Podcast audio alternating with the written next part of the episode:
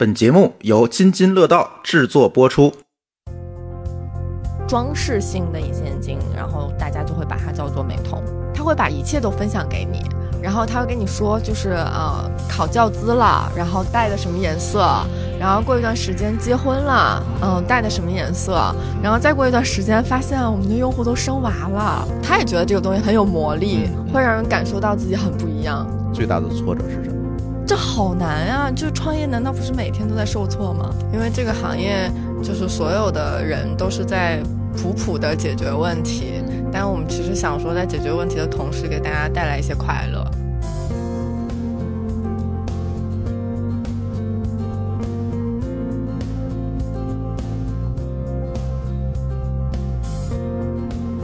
各位听友，大家好，欢迎收听最新一期的《厂长来了》，我是朱峰。这期呢，我们请到的嘉宾是来自可糖的两位创始人。第一位朋友是 Q Q，跟大家打个招呼吧。Hello Hello，我是 Q Q。嗯，还有一位新朋友是多趣，Hello Hello，大家好。还有一位我们来自华创资本的投资人金金。Hello，对，老朋友了。对，今天我们想聊聊 Piu Piu 和多趣的创业项目。那能不能给我们的听众朋友们介绍一下，你们是在做哪个领域的创业呢？我们严格意义上算是三类医疗器械领域里面的创业公司，哎，但因为我们算是一个非常特殊医疗器械，然后我们有很强的消费属性，嗯，所以我们又同属于消费品领域的创业公司。嗯，然后我们具体是做的是隐形眼镜和美瞳。隐形眼镜我能理解，嗯美瞳好像对于我来讲就很难理解了。那 Q Q 给大家介绍一下，这个美瞳到底是一个，给我来普及一下。好好好好好，隐形眼镜是矫正视力的嗯透明的镜片，嗯然后它会分日抛、月抛，然后半年抛，它有不同的抛期的区别。然后美瞳呢，其实也是分啊、度数和抛期的，然后它也是为了矫正近视问题。嗯现在甚至美瞳还可以。矫正，比如说像老花的问题，然后矫正散光的问题，这些都是 OK 的。那相比于隐形眼镜，它只是多了一个颜色层，在隐形眼镜中间包裹着颜色层，然后可以做各种各样的颜色和花纹，然后来改变，比如说你想要一些虹膜的修饰效果，比如说你想要改变自己的瞳仁的颜色或者瞳仁的大小，然后这个一般装饰性的隐形眼镜，然后大家就会把它叫做美瞳。嗯，哎，那问题就来了，那你们把自己定位成一个医疗器械的公司，还是定位成一个美妆的公司呢？创业前两年会定义为一个时尚公司，因为哦它跟色彩相关，觉得它很哦 fashion，、然后所以想尽一切办法，希望自己看起来与众不同，嗯然后会和彩妆会比较像。嗯然后呃，过去的三年我们花很多时间和思考，其实去年我们其实推翻了前两年的结论，然后会更希望自己定义成一家医疗器械公司。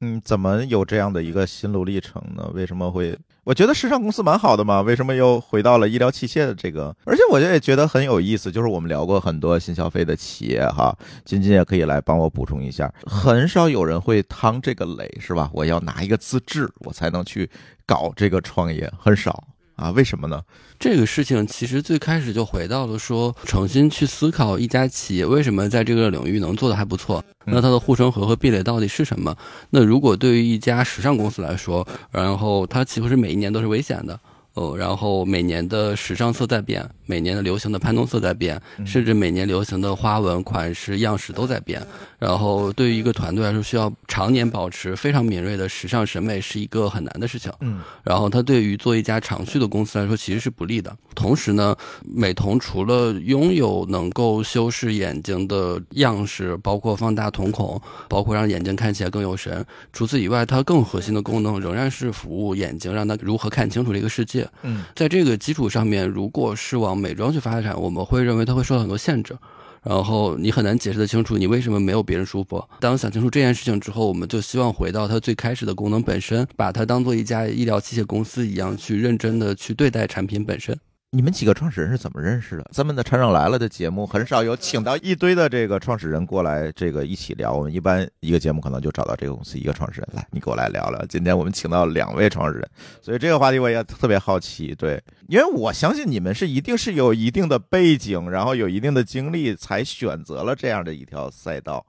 我们俩当时是在机场认识的，嗯，呃，然后我们在杭州机场的星巴克，这我都没有听过，独家放送。当时 PPU 在星巴克奋笔疾书在改一个 PPT 啊，然后我我就坐在他旁边等飞机，然后当时我那个飞机晚点两小时，嗯然后我就看他做了两个小时 PPT，然后说我们公司需要一个做 PPT，然后我就很好奇他 PPT 上的内容，然后就跟他搭讪，然后后来就认识，发现都是当时阿里的同事。那就能理解为什么做两个小时的 PPT 了。嗯，对，你们应该是三个创始人，还有一个创始人也是阿里的同事，但他是后来我们在一个行业里面认识的。但是我听说多去你之前还在阿芙精油那边去做过，因为阿芙精油也是一个行业内非常有传奇色彩的公司。呃，对，是的，嗯，你现在做的这个事情跟整个的这个经历，你觉得有怎样的一个关系和联系？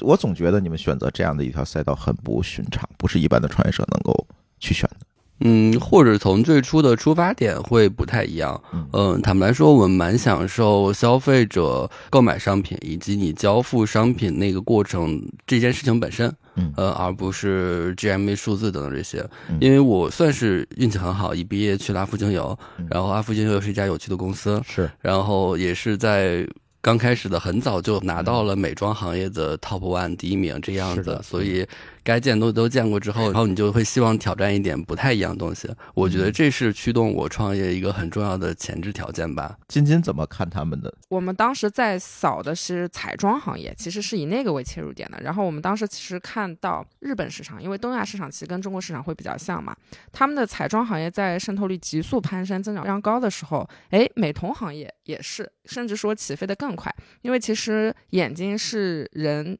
五官中最重要的一个器官嘛，然后眼睛是心灵的窗户嘛，它的美其实是可以呃更好的让你的脸，让你的这个彩妆部分更好的去放大的，去相得益彰的。所以我们当时关注到这个趋势的时候，我们回过头来看国内，我们的确也看到了一个很大的机会。而且其实原来大家都知道，美瞳是呃，比如说在微信呀，或者说淘宝的一些小店啊，非常零散的一些渠道在卖，一直没有说。被归为一个非常正规的这个三类医疗器械这个严门槛的一个产品去卖，但当时呢，其实是是有一个变化吧，就是说天猫健康当时是受批允许可以规范的去卖美瞳这么一个产品，那我们其实觉得行业的集中度也会起来，所以基于当时这两个考虑，我们其实很密切的在关注这个赛道，然后也就找到了多趣和 PUPU 两位非常优秀的创业者。当时的市场环境是怎么样子的？因为我看到当时的市场环境，呃可能也做了一些功课哈，可能这些东西都是在一个比较不规范的一个条件下去卖。我记得当时甚至在地摊儿都在卖美瞳，嗯，当时可能说一半一半吧，一半嗯可能是在微信或者您说的这个地摊，就是一些非常零散的渠道进行一个售卖，而且价格也非常的不标准，就很多价格可能是呃标的非常的虚高或者说混乱。那还有一半的话，就是在一些 C 店，也是线上，但它其实不是一个品牌化的，它是一个日韩进口的，或者说一个别的国家过来的一个小牌子去做一个售卖的，其实是没有集中度、品牌度和呃信任程度的，对这么一个状态吧，可以说是一个比较比较乱。对，但是其实是急需出一个品牌的一个状态。当时你在看的这同类的公司有几家？我们其实有 mapping 了至少五家以上吧。嗯，那为什么选中了他们为什么选中了他们？我嗯觉得他们可以说说他们两个。？PPT 做得好，这是可以尬夸是吧？这是尬夸环节啊。对对，其实我是希望他们能自己先说出自己的这个亮点，然后我来补充或者说确认一下，哎，我们当时是不是这样对上眼？哎，这不应该背靠背的聊吗？好像没有过这个环节。对，所以你们觉得你们的亮点是什么？刚才其实已经说了一点哈，完了，这又是一个背靠背环节。对，就像我们的上期节目一样，每个人都不太乐意去夸自己，或者是让你马上说出自己的五个优点，可能对于很多人来讲都是一个难事儿。我觉得你要突破这一点，去讲讲你们团队到底哪里好。啊，我们初衷很好。嗨，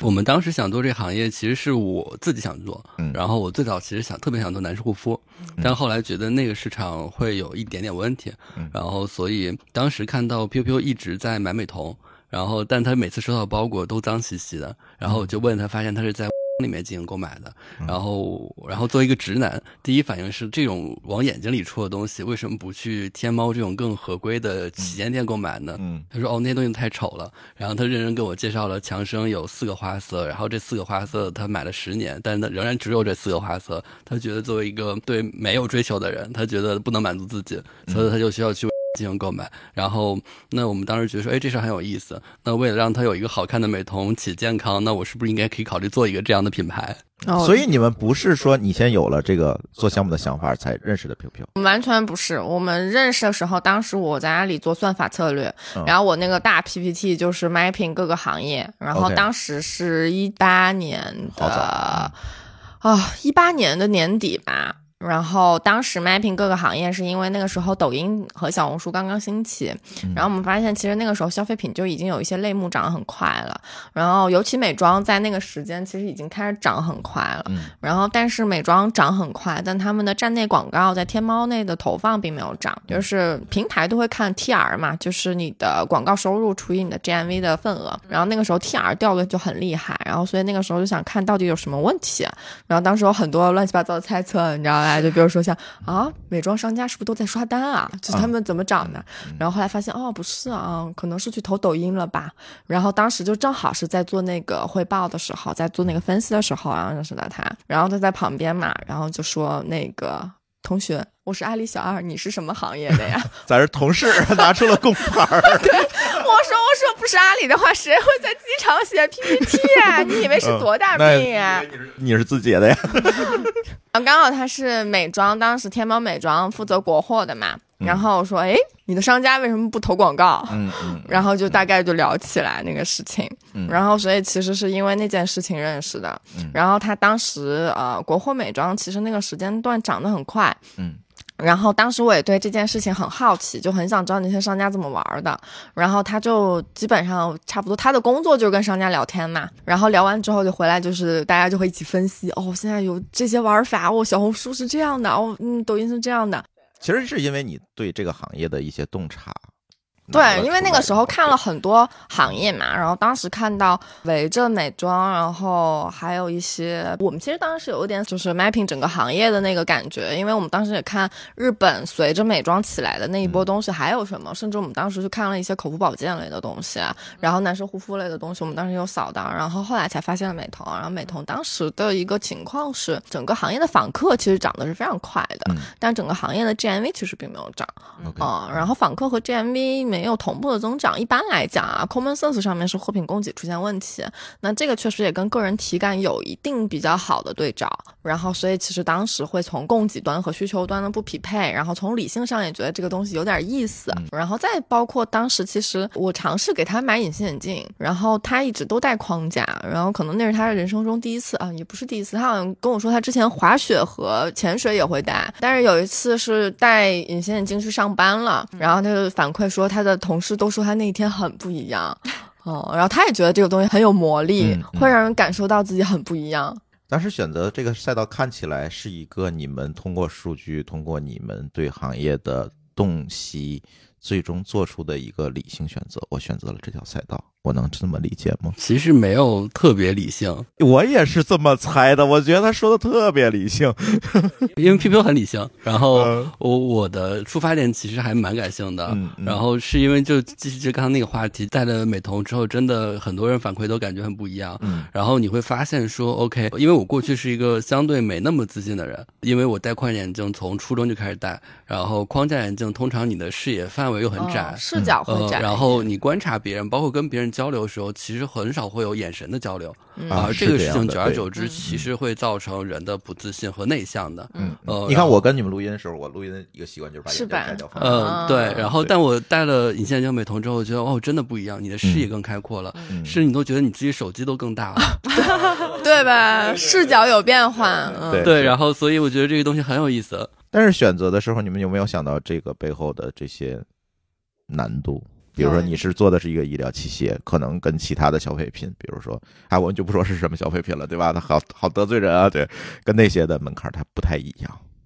我们当时跟张晶讲了一个故事，嗯，然后故事有大概三个点，然哦，后第一个点是创业最好选择有门槛的行业，嗯。因为我过去一直在美妆，美妆几乎没有门槛。嗯。然后我在天猫的时候，大概一年要有一万多个新商家，嗯。呃，然后很多很多人就是可能有几十万就可以创业，嗯，那这个事情劣币驱逐良币是一个早晚都会发生事情，嗯，呃，然后第二个事情是这个行业最好有点复购，嗯。呃，因为新消费品牌虽然听起来都很好听，成长速度也很快，但一个品牌的沉淀其实是需要时间的，然后时间是没有办法加杠杆，以及没有办法去投机取巧的。那呃，时间维度下，第二好的选择其实是复购，或者说消费者对你多次的触达，嗯呃，所以这个品类有复购是最好的。嗯，呃，然后第三点其实是我们当时看到这个行业会有一点不一样，然后我们当时想到一个很有趣的故事，或者说一个很悲惨的故事，就是我有一个朋友是做设计师的，嗯，然后但他很特殊，他是一个医疗器械设计师，他经常喝酒，就跟我说他很痛苦，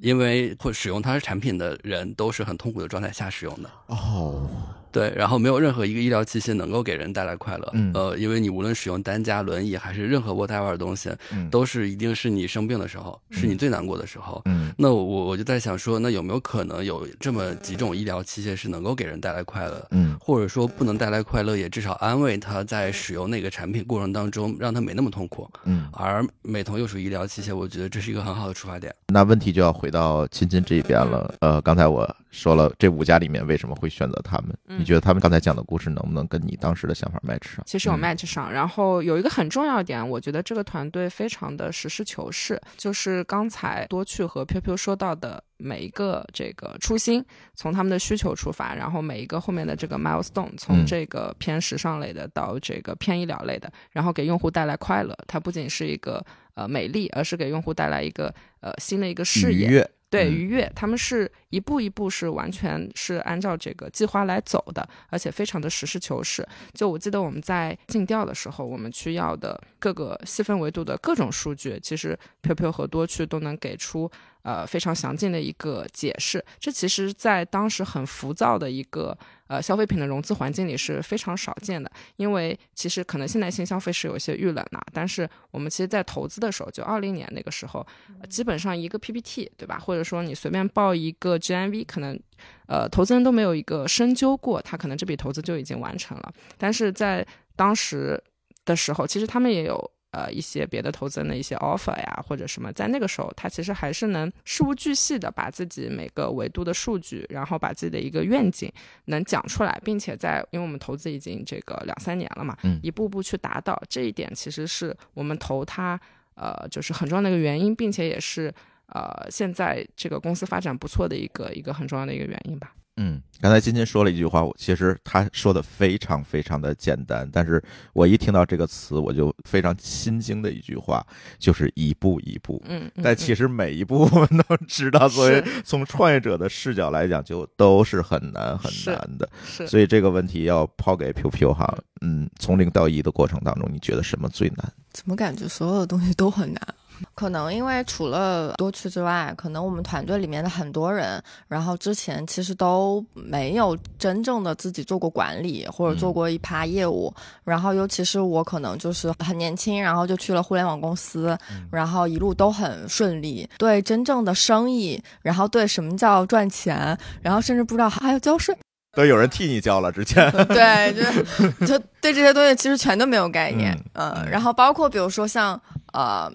就是比如说，尤其是比如说面对啊、管理，然后这些东西其实也完全没有概念和经验，嗯然后基本上其实都是要从一点一点的经验和挫折当中，然后去摸索规律，然后一点一点的学。最大的挫折是什么？这好难啊！就创业，难道不是每天都在受挫吗？选一个嘛，我特别能理解你现在的心情。哦，这个真的好难呀、哎，你你你能说出来吗？我觉得你也很难哎。嗯，我很难，但我前一段时间安慰他的一个方式，给他讲了一个更恐怖的故事。嗨，然后讲完了一个更恐怖的故事之后，他从此再也不会对任何特别具体的事情焦虑了。嗯然后是有一次我在跟一个台湾的公司聊天，然后那个老板哦正在苦恼他到底应该把公司继承给哪个儿子。啊，天哪！然后的烦恼，对，不不是甜蜜的烦恼，就是你仔细细思极恐的想一下，当你选择创业，你肯定希望这个公司还不错，直到入土之前，你可能都没有办法安宁，因为如果你只有一个儿子，可能如果他不是那么好，不是那么聪明的，他继承不了公司，你要交给外人或者交给职业经理人。但如果你儿子足够多，可能有聪明，也有可能没那么聪明的，嗯那他给谁到底是一个更难的事情。嗯所以你会发现，只要你一旦选择了创业，直到你入土的那一刻，你都没有办法安宁的时候，你就会觉得眼前这些事儿都不是事儿。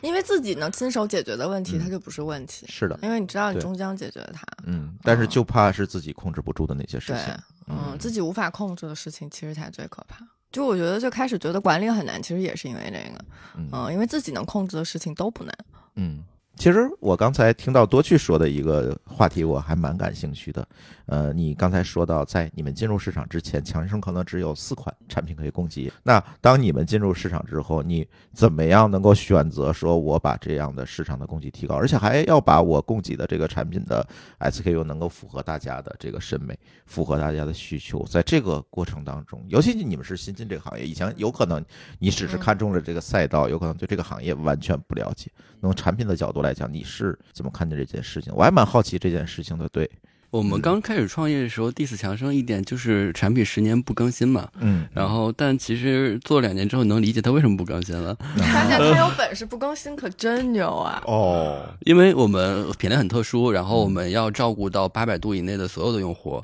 然后基本上每二十五个光学度数一跳，也就是说，我们只是一个标准的花色，可能就有对应二十六七个 SKU。那我们今天到现在可能有五十多个花色，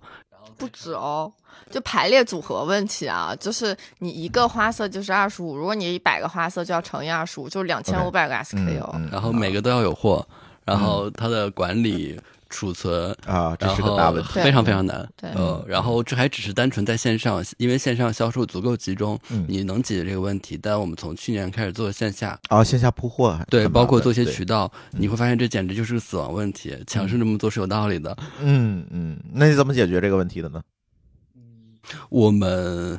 在尝试找一种平衡。嗯就是在爆款像强生那样有几个花色，感觉能卖十年，嗯和尽可能的为用户提供更多的选择，让他感受到这里是至少是有时尚和上新属性在的，嗯，然后在这当中找一个平衡。但嗯我们确实也开始去注重类似于像强生这种去培养我们的持续可以比较长生命周期运营的花色。嗯嗯就是你要在这些的花色里面去选择一些嗯呃常青树，要还要选择一些我能够长期供给的东西。一个是我们会想办法去延嗯长一个花色或者几个花色的生命周期，嗯另外一个我们也会有意识的去提升它的一定的集中度，嗯来减少备货上面的过度的风险。嗯啊、就比如说很很简单的是说，其实我们现在线下主要是自营还好，嗯但马上可能会面临一个问题是，比如说你有一些经销商的合作，那当他要涉及到线下铺货的时候，那每个经销商可能他手里的资金是有限的，他希望把他资金更高效的利用起来。那当你有几个爆款，他相信自己一定能卖出去的时候，其实这个 deal 就更容易达成，嗯他也更容易赚到钱。嗯所以这件事情其实传统品牌嗯有一定道理，但是只有四个花色其实有点过了啊。嗯，就是我们尽量找一个平衡。OK 我在这儿要补充一点，因为就是新消费品，尤其比如说类似于美瞳这样的行业，其实竞争是非常激烈的。你不出新品，你的竞对会出新品。就是你可能在嗯收敛你的 SKU 的时候，就是为了库存周转的更有效率。但是，呃，竞争对手或者说一些这个海外的一些品牌，它其实会因为它获客嘛，所以它就会打非常五颜六色，或者说非常多的这个东西。这个时候如果团队愿意主动去做这个改变，其实这个决定是很难下的，因为你还要兼顾到你的销量的增长。对对对，嗯其实团队能逐步的去。呃，这个精简 SKU，并且又去很好的去平衡掉这个事情，其实是团队花了非常大的这个内功的。但是他们因为很低调，虽然我是呃投资人，但是我可能经常跟多去这边沟通，他是会就是他可能已经做了一系列的这个这个斗争和这个决策和这个调整之后，他才会悠悠跟你说，哎，最近做的还不错。对 好像你们投的企业都是这样，就是那种哎呀很实诚，然后我们头干完了再说，这就是是好像都是这种，也很有意思。我觉得每一个投资机构投出来的企业似乎都有一种 差不多的特质嗯在里面。对，他是有性格的，有性格，确实是有性格的。嗯，哎，我们从产品回到用户，嗯，刚才讲了这么多产品的事情，其实我想听听你们用户的故事。你们的用户都是什么样的人？主要用户其实集中在十八到二十五岁之间，嗯然后第二个梯度差差不多是二十五岁到三十岁之间，嗯然后女生占比百分之七十，男生占百分之三十。啊，居然还有百分之三十的男生啊、当然，嗯然后男生其实主要消费百片，但他们也会哦消费彩片。啊，所以你们还也有白片哦，当然嗯，因为其实我们最开始可能会更在乎彩片一点，那就是因为刚刚多去说到的那个原因，我们其实在呃去年就已经花功夫、花很大的力气去拓展我们自己的白片，然后尽可能的从帮用户更好的去解决视力问题、视光问题这个角度去想一些，比如说一些功能性的卖点，然后去在功能性上给产品提供更多的价值，然后这样用户面也会更加广一点。对，所以其实我们是有啊、男性用户的，呃哦，which 我们也是有白片的产品线的。哦，这个有点超出我的预计。哎，那为什么这些男生会选择买你们的产品，而不是那种很好问题。熟悉的？我们当时内部提出这个提议的时候，嗯所有人问你们凭什么和强生和博润去 battle 一个他们已经做了接近三十年的行业？对呀然后我当时其实没有答案，但我觉得我只是想试试。嗯最终试出来结果其实很有意思。我们在尝试一些用一些新的场景来去引导用户进行购买。嗯呃，我们当时笃定的是中国，因为属于医疗器械，它其实整体监管还是蛮严格的，哪怕是强生和博士，某种程度上跟我们的监管是一致的。嗯那它其实在过去也没有很好的触达这些年轻的消费者。嗯，呃，那在这种情况下，谁先触达到了这些消费者，可能就是谁的用户。哦所以我们的百片用户里面，可能百分之八十过去从来没有买过隐形眼镜。嗯，嗯哦，是这样的。对然后我们会通过，比方说和滑雪场合作，今天你在吉林、在在北京周边的滑雪场都能看到我们产品。嗯呃，然后包括我们再会推一些打篮球的场景，嗯呃，游泳场景等等会更实际的告诉消费者你在什么样的场景下应该使用这样产品，它能给你带来什么样的体验。嗯嗯，我相信那些品牌可能不会做这样的用户触达。嗯特别有意思。我们去年在投男性向内容，然后嗯做白片的时候，发现我们的效率比男士护肤高多了。哦因为就是你相比于一抹变帅，你嗯摘掉框架变帅这事儿，听上去是不是更合理啊？是。而且即时感更强，就立刻马上就是它听上去更 make sense、更理嗯性吧？嗯嗯对，而且我的确是有男性朋友，比如说在篮球或者说这些剧烈运动的时候，其实你戴哪怕防滑的运动眼镜，嗯。它其实还是，很容易掉下来。掉下对对，然后掉下来之后，你就基本上就是抓瞎，你就无法享受运动的乐趣。对，所以其实需求是非常强烈的。对我猜可能就是几个场景吧，滑雪、剧烈运动、潜水对啊，甚至我是觉得，反正我对于我来讲有一个非常典型的场景，就是看三 D 电影。啊，是的，对，因为你靠两个眼睛实在是太难受了。是的，是的，是的。而男性的近视率又是非常高的。其实从这个学生时代，嗯就是男性的近视率应该是能到七成吧？对，可能、哦可能有接近七成或者以更以上的一个数据，嗯，应该是在七成以上，以上因为现在嗯整个平均的近视率差不多就是百分之七十。对，嗯是的。嗯，呃，男性可能会更高，对，对这可能是基于这个基因或者遗传或者这些，对嗯，主要是爱打游戏。啊，爱，爱学习，呃，有什么有意思的用户的故事能够跟大家分享吗？我们在特别早期的时候，哎，这个嗯这这个有个很有意思的事情想聊，就是我们在最早期的时候，其实花了很多时间去做社群，嗯。嗯，因为我们特别 care 跟用户的就是交互，嗯，我猜你是要复购率。对，就它是一个，就是理性上来说是这样的，但是感性上来说，后来就是把社群这件事情，或者私域这件事情，嗯。然后不断不断的做下去，其实也是因为在最早期的时候，当时的核心用户，因为你人少嘛，牌子嗯。小嘛，嗯。所以核心用户跟你的连接是非常的密切的。然后，所以当时在做社群的时候，有很多用户就是怎么说，就是他会把一切都分享给你，嗯。然后他会跟你说，就是呃考教资了，然后戴的什么颜色，然后过一段时间结婚了，嗯。嗯，戴的什么颜色，然后再过一段时间发现我们的用户都生娃了，啊，嗯。其实是跟着用户一起成对，跟着用户一起成长，然后这样的故事在我们的早期社群里面其实非常多，嗯，嗯，然后你一转头发现自己公司已经成立三年了，然后你就开始后怕啊，我怎么感觉才干了一年？然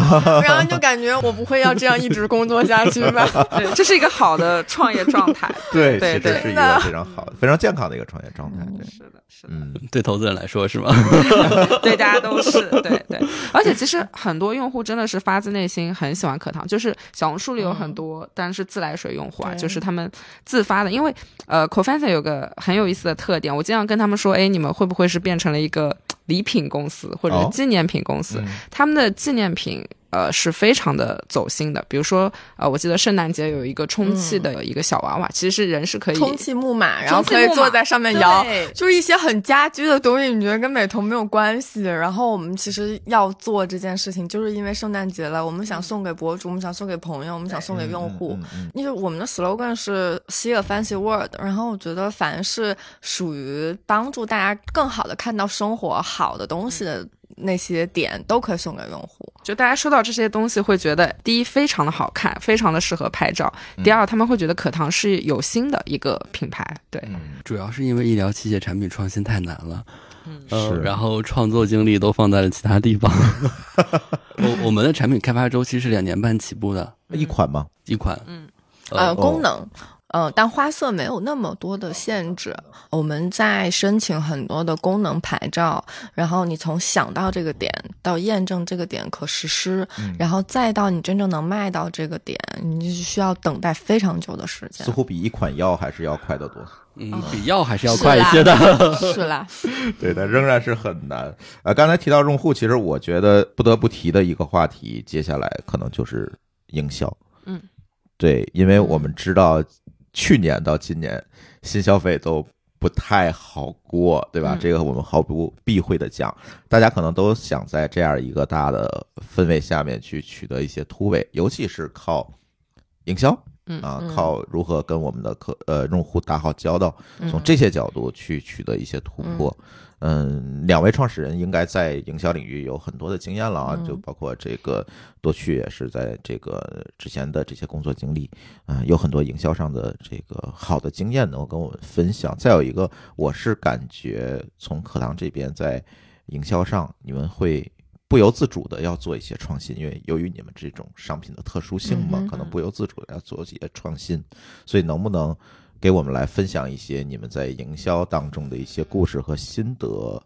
特别是我觉得这些东西可以嗯启发我们其他的新消费嗯领域的同事们吧。嗯我们可以从预算的分类来讲这件事情，我觉得会比较具象。预算的分类在一般的消费品公司大概分为三类，嗯一类是效果广告，那很简单就能看到 ROI 的东西；另外一类是产品营销广告，可能比如说像小红书或者投 KOL，、那主要是围绕着产品，然后比如说呃就是第三方证言这种类似的东西。另外一个就是品牌营销预算，那其实我们在过去做的一个核心的转变，其实是二零年那个时候，然后整个消费品都非常火热的时候，其实大家是把绝大多数的预算都放在效果广告上面的。然后，因为它能最直接的带来 GMV 的增长，但维持效果广告这件事情，其实在商业层面或者它在业务本质层面，大家效率是拉不开差距的。尤其是在头条，它是一个竞价广告的状态，就是大家其实无论你的内容有多好，无论你的产品有多好，其实在某一个行业里面，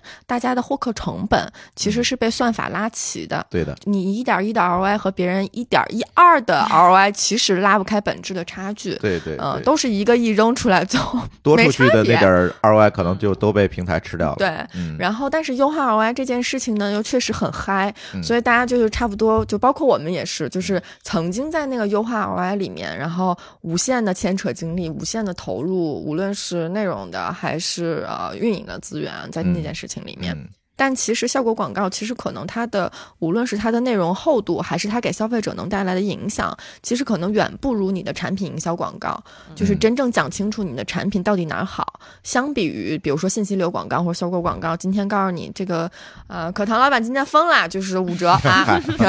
对吧？嗯对，有这种真有这样干的，对，就是我经常刷到的，当然我们不做这种广告啊，就经常刷到，就是包括你经常能刷到那种一片、两片、三片，就直播间那种，对吧？？是是，就是它能形成特别直接的购买理由，嗯它的 ROI 不会很差，但它不会形成用户对你的持久的印象和真正的形成对你品牌和产品差异化的那个认知。所以其实那件事情，一个是它从商业逻辑上大家拉不开本质的差距，然后另外一个是其实它不会对一个品牌长期塑造用户价值有什么真正的帮助。嗯那所以其实我们就会把更多的精力放在呃营销广告上面。嗯那营销广告其实是离不开产品本身的塑造。到的。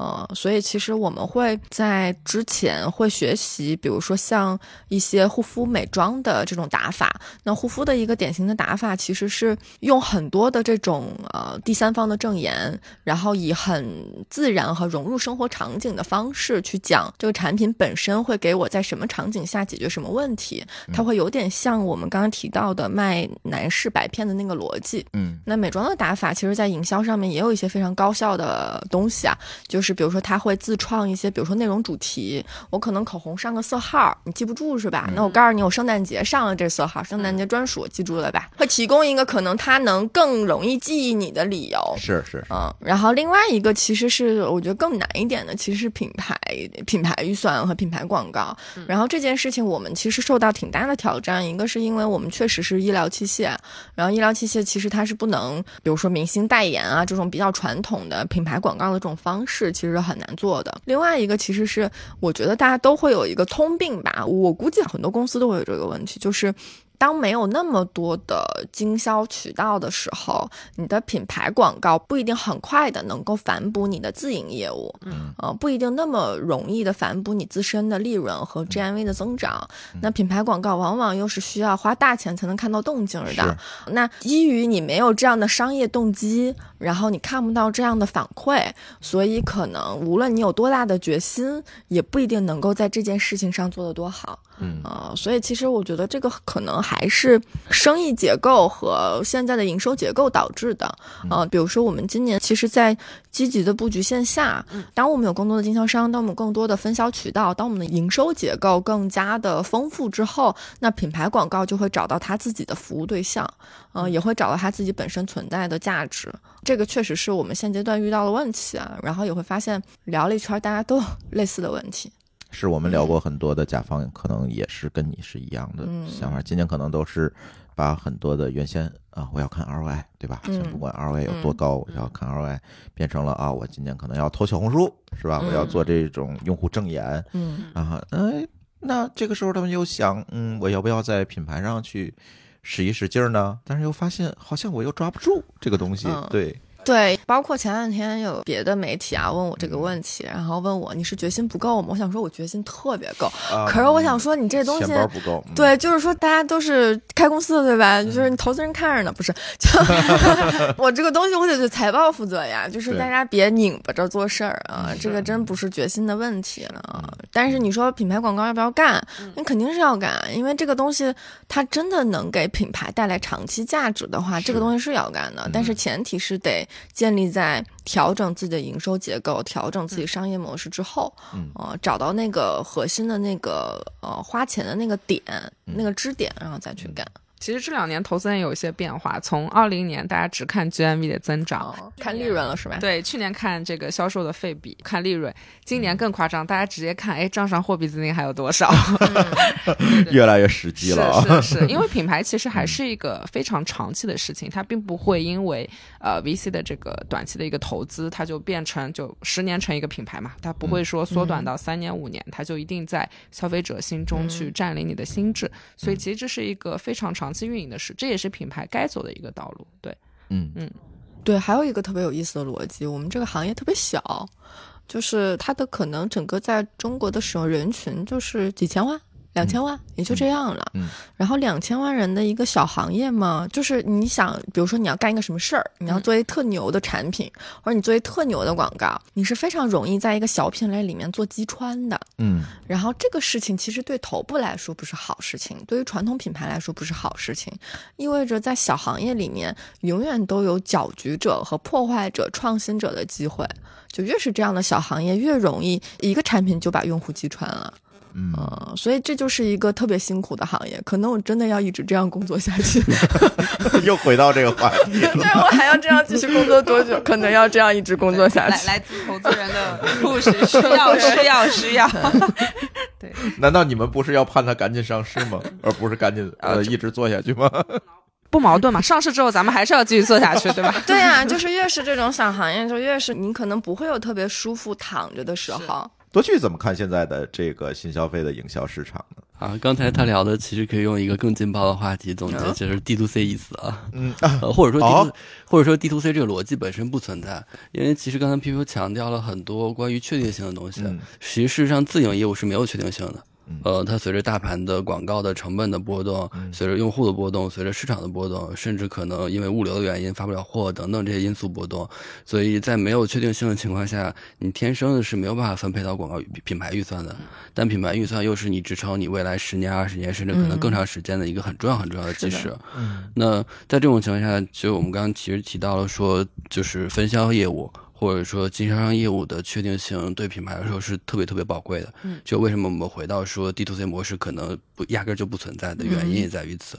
呃，就当你不需要为财报服务的时候，你可以总有一部分额外预算用来去做品牌营销。呃，但当你需要为财报服务的时候，你的品牌营销预算一定会很少很少，甚至可能是没有。嗯，哪怕决心你再组，回到具体的执行团队，它也需要安全感，也需要确定性。我投销售广告就是有安全感，哪怕 ROI 是一比一，我也能至少有确定性。嗯嗯支撑一些特别长期的投入，无论是品牌的投入，甚至是研发的投入，它都是需要极强确定性的现金流的。嗯自营收入其实是用广告预算来撑起来的，无论你费比有多低啊，你总得投入。我一开始创业，可能是因为确实受到阿夫或者是雕爷影响很深，嗯然后我们的下限一直特别高，以至于我们团队其实蛮痛苦的。因为当你的老板比你更懂业务的时候，对，没法下面执行的人是最痛苦的。第一是他骗不了你，你可能一眼就能看到问题在哪；第二是我又会不断要求他们，你们不能做那种第二家搬家、第三件一元，什么一片儿、两片儿、三片儿，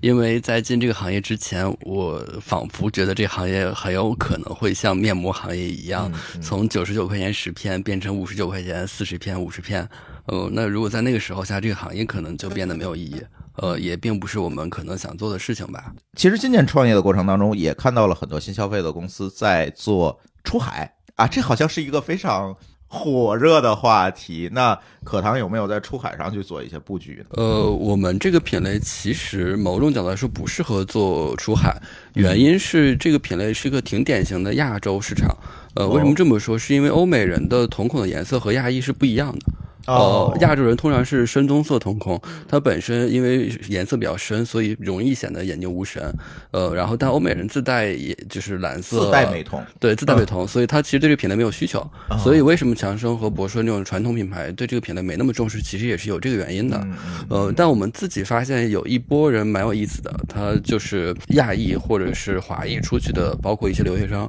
嗯然后他们对这个品类需求量很大，且在当地市场是几乎买不到产品的。嗯呃，所以我们的出海逻辑更多是服务好这些人。嗯呃，然后我们经常会跟这些用户去交流，因为前段时间我们有个门店一次买了六十盒，然后正常用户应该是买不了这么多量的。对啊然后我们就问他，他说：“哦，我下个月要去留学。啊，囤一些对然后旅行箱六十盒出去了。哦，真的是，而且在海外好像，嗯，买到隐形眼镜也很难，因为他要求的这个处方啊，对要要求处方更加严格。对，是的，嗯，嗯，那这是我有亲身经历，因为有一次我出国玩忘了带隐形眼镜了，嗯，就是这个事情就基本就无解了，你不可能在那儿你去搞到一个处方再去买，那那是不可能的。是对。然后后来我们跟海外的一些用户交流，嗯然后发现他们在更早期的时候是很喜欢卖电子烟的。这个怎么挨在一起的？因为电子烟最早是国内这边兴起之后，嗯然后包括像 Rex 这种品牌，其实做出海会先聚焦在华人圈层去做推广，哦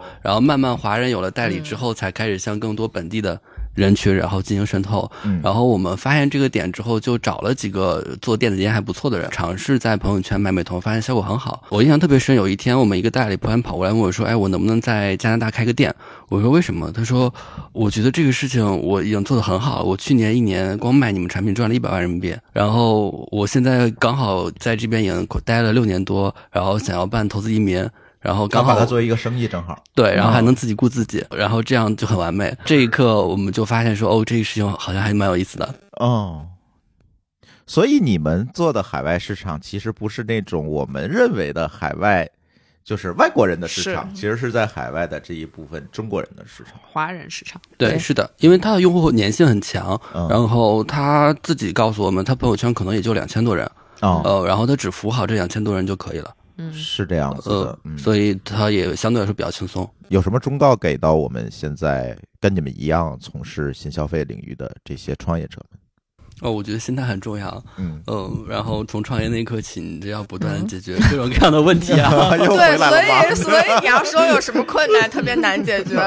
其实每天都是。啊，对对对，能理解。当你走过来的时候，你可能认为前面的那那个所有的一切好像都一言难尽的，也很难找出一个特定的例子来，是吧？当下每个都很难。嗯，但心态真的挺重要的。我觉得那个你要说你要说真的是创业之后的挑战，就是我觉得他对好学生心态有特别大的挑战。就我觉得学习好这事儿可真是个陷阱。你要说给创业者有什么建议没有？但是我给学习好的人有一个建议，就是别信线性这个事儿。嗯就是我觉得，哎，因为我是学习特别好的人，他学习特别差，啊他特别无所谓，就他早就接受了这种投入和回报不成正比的这种无常，嗯我接受不了啊。就是对于好学生来说，可能因为一路走的都非常顺，然后基本上我是非常相信，比如说只要你智商 OK，然后你相对来说努力，然后你一定能够看到一个相对来说比较线性的回报。但创业这事儿完全不是，不是的嗯，完全不是嗯，它的变量非常多。算了，我不问他们两个人了。我觉得他们俩说的很官方啊。作为投资人，嗯看过这么多项目的，作为看过很多项目的投资人，能不能跟我们讲讲今年我们的新消费的团队们的一些建议，或者是你看到的一些事情呢？对嗯，对，我先给大家加个油，打个气，因为我觉得嗯这个很重要。对消费投资这个事情，首先你得先相信，你再去就是对投资人来说，先相信，你再去做投资这个选择。你做了这个选择之后，你还是要非常的去相信这个团队。我觉得这是一个第一要义吧，这是对大家双方都是一个比较好的一个信任的一个状态。第二个建议的话，其实也他们也提过了，就是现金流这件事情是非常的重要，因为其实投入是永远在发生的，嗯而且很多时候计划赶不上变化。比如说去年的疫情，对吧？其实咱们嗯也是经历过很多一些这个非常呃危险，或者说非常这个呃需要谨慎的一些时刻，比如说嗯。仓库被封了，路货卡在海关，对。出不来，是仨月，货不嗯行，嗯。对。团队的人员今天这个被分，明天那个被分，其实有非常多的突发的情况，那它就是很考验团队的这个现金流和这个资金周转的效率，因为它会把资金周转一下子拉长到两倍、三倍甚至更久的时间，然后融资其实并不是按照你预。规划的一个节点能进来的，那这中中间其实是有个 gap 的，那其实是要投资团队，一个是坚定的决心，就是我能扛得过去。因为当你非常相信这个事情的时候，其实很多人或者很多机会是会来帮你的，所以对、嗯这个东西是一定要扛住。其实嗯咱们有很多次难关，但是其实走到今天，其实都克服过去了。嗯就是轻舟已过万重山嘛，对吧？嗯其实是是这样的。那第三个的话，我觉得，嗯，消费其实是一个非常长期的主题。那可能说这一两年的，或者接下来几年的一个周期，它可能有呃这个硬科技啊、智能制造啊这一些，但它终归结底，它产出来的产品，呃，它获得的这个收益，这些东西其实最终会在消费品上得到一个体现，所以它其实是绕不开的一个比较永恒的一个投资主题。嗯对，所以也请各位投资人，包括创业者，可以安心的这个做下去。嗯，嗯，我觉得创业每天都很有一些意外和无常啊。比如说，我们其实呃供应链有一部分在，然后去年不光有疫情的影响，还会有一些呃就是的影响。嗯然后比如说就是。比如说你做好销售规划，然后嗯甚至就是六幺八这种重要的节点，然后可能呃双十一这种重要的节点，可能就非要 之类的啊这种事情嗯会发生，对吧？那我又控制不了。就是好学生眼里，可能所有的你的投入和你的货品规划都是精确到，就是你比如说像每一盒，可能我们比如说呃，我们会精确到每一个 SKU，精确到个位数的这种测算，然后来去备货。但是你精确到个位数的测算，你是对的，但又如何呢？啊、就所以这个东西其实还是嗯，每天都在冲击一个好学生的世界观。但我现在已经扛过去了，我相信你已经扛过去了。扛过去了。嗯，那批货上周到了，因为这个是吧？你说从去年双十一到上周，你懂啊？船上看到了希望。他做了好几个船。是是是，台下听众还有什么要补充的吗？就是最早相识，不是说了一点点嘛？就是最早是谁说，哎，我们一块创业嘛？说出这句话有没有一个什么样的？谁主动，或者说有一个我我是觉得他们就是在这上的说的非常收敛，是吧？我就没好意思细问。我们俩没有很正式的聊过这件事情，嗯，只是说，哎，我觉得这事能做，要不要一起做？然后嗯就一起做，然后就一起研究，然后把市面上所有能买到的都买到一遍，然后包括去拜访各种这个行业过去曾经做过的人，还有正在做的人，还有上游工厂等这些，然后一圈聊下来之后，大概心里就有谱，然后就按照方向开始去做。典型的理性创业者哈，也不是哎，我觉得所有的消费品其实都不会特别的理性那个决定，嗯就是理性的，比如说市场分析，然后理性的工厂拜访，然后理性的数据分析，然后这些东西可能它只能给你信心顶到百分之六七十，然后最后你真正决定说觉得就是要做这个，是一些很很神奇的 moment 和契机。比如说，我觉得他自己戴戴完那个隐形眼镜之后，他的那个。感受对我的震撼也很大，就是我不知道说，就是因为我从小其实都戴隐形眼镜，嗯、我就是那种因为我好学生嘛，我受不了自己看字特别慢，然后我觉得那个框架镜特别限制我的视野，所以我从小戴隐形眼镜。然后不知道就是一个人第一次戴隐形眼镜是这样的，他会拿着这个手机跟我说：“哎，我手机怎么这么大呀？我为什么买这么大一手机？”我想说，哦，这事儿真的很神奇。所以其实会有一些特别感性的那些点，然后造就那种决心。然后还有就是，我当时也会被他讲的他朋友设计医疗器械的那个事情打动。嗯，哎，我想补充问一下，你们对自己的产品有一个什么样的愿望吗？就是对三年一个 Mojic 的一个时刻。对产品的愿望可能不如对公公司，就是我我自己一直是一个怎么讲，是一个非常乐观的人，然后也是一个很蛮激进的人。嗯呃，有时候回头想，嗯，我们是不是发展还是不够快？然后我们有很多想法，好像还没有落地和落实。比方说，最近我在跟他叨逼叨，我说我要做一个特别酷的轮椅。嗯然后能够跑上三十迈，然后上面在坐在轮椅上还可以直播，嗯嗯然后后来想，嗯，属于医疗器械，嗯我们可以做，他还想做助听器，因为我耳背，不是？呃，助听器也是一个在国内很垄断，然后然后老人要配的话成本很高，我们觉得对很多可能收入没那么高的老年人来说，其实需要有一个可能成本更低的方案。对，然后以及它真的很丑。有一次我我们公司有个同事喝大了，然后把腿摔伤了，哇。然后他那个担架也很丑。嗯我们说，嗯，要不要给他换一个好看一点的担架？比方说碳纤维的，比方说上面有一个什么酷酷的。人家煮的那个是拐，不是担架啦。对，你会发现，就是当你思路打开之后，你有很多想做的事情，呃，但这些东西都前提建立在公司持续的正常的发展，呃，且要是在合适时间点，呃，很多时候容易把自己作死。是这样。嗯对，虽然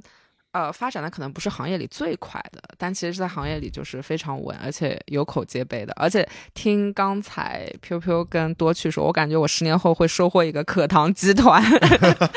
可糖看来健康投资人快乐集对你们很认团。可。对啊，嗯，非常嗯，我觉得就是如果真的就是一直做医疗器械的话，其实真的挺有意思的。嗯，因为这个行业就是所有的人都是在。普普的解决问题，但我们其实想说，在解决问题的同时，给大家带来一些快乐。嗯嗯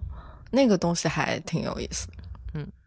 节目最后还有一点时间，给你们为听众带来快乐的一个机会吧。嗯呃，大家如果想找到你们，买到你们的产品，试一下你们的产品，应该嗯怎么找到你们呢？哦。现在有很多种渠道，哦哦哦，此处省略三万字。只要最近经历过三八之后，第一优先选择先是抖音，抖音能很方便的搜到我们，哦其次是就搜索可糖是吧？对，然后京东也有，小红书也有。可乐然后如果在北京的话，我们的线下店在长安大悦城，然后嗯新中关购物中心，然后还有汇聚。嗯，然后有这么多线下店了，嗯其他的城市有吗嗯还没有，今年下嗯半年会开始拓展南方的一些城市。嗯？OK，嗯，对，所以大家会在更多渠道里买到更好的可糖的产品。其实有线下渠道，我觉得会好很多。嗯是会非常好，而且他们开的这个店在人流量啊、这个密度上啊、受欢迎程度上都是非常好的。嗯，OK，哎，那能不能给我们的听友一个小小的礼物呢？好的，播报一下。那我们就在精选评论里面，然后来揪五个同学，然后来选任意度数或者任意花色的我们的美瞳或者隐形眼镜的产品。啊，那太好了，那我们会在各个播客的音频平台以及我们的微信公众号下面选出五个精选的评论，来收到我们课堂送出的礼物，嗯，好不好？嗯，谢谢。今天很高兴啊，跟二位创始人，我说这好像还是我们厂长来了。有史以来第一次请到两位创始人一起来 battle，没 battle 起来，男厂长和女厂长还是 对这个很厉害。对，今天特别感谢两位创始人来到我们的节目，而且还是在深夜跟我们一起录音，因为各种各样的时间和档期的问题，而且这个录音确实是拖的时间也是比较长啊。再次感谢二位创始人，谢谢谢谢谢谢，谢谢啊也感谢我们的投资人金金，投资人必须要感谢 是吧？谢谢老师，谢谢谢谢。行，那我们的这期厂长来了就跟大家聊到这里，感谢大家的收听，我们下期节目再见，拜拜。拜拜拜拜拜。感谢您收听本期节目。本期播客节目由津津乐道制作播出。您也可以在我们的官网 d a o 点 f m 找到我们的更多内容作品。如果您喜欢我们的节目，欢迎在微信、微博、朋友圈等社交媒体转发分享。您的分享对我们而言十分重要。如果您希望与我们互动，可以关注我们的微信公众号“津津乐道播客”，天津的津，欢乐的乐，道路的道。在关注后按提示操作，即可加入我们的听友社群。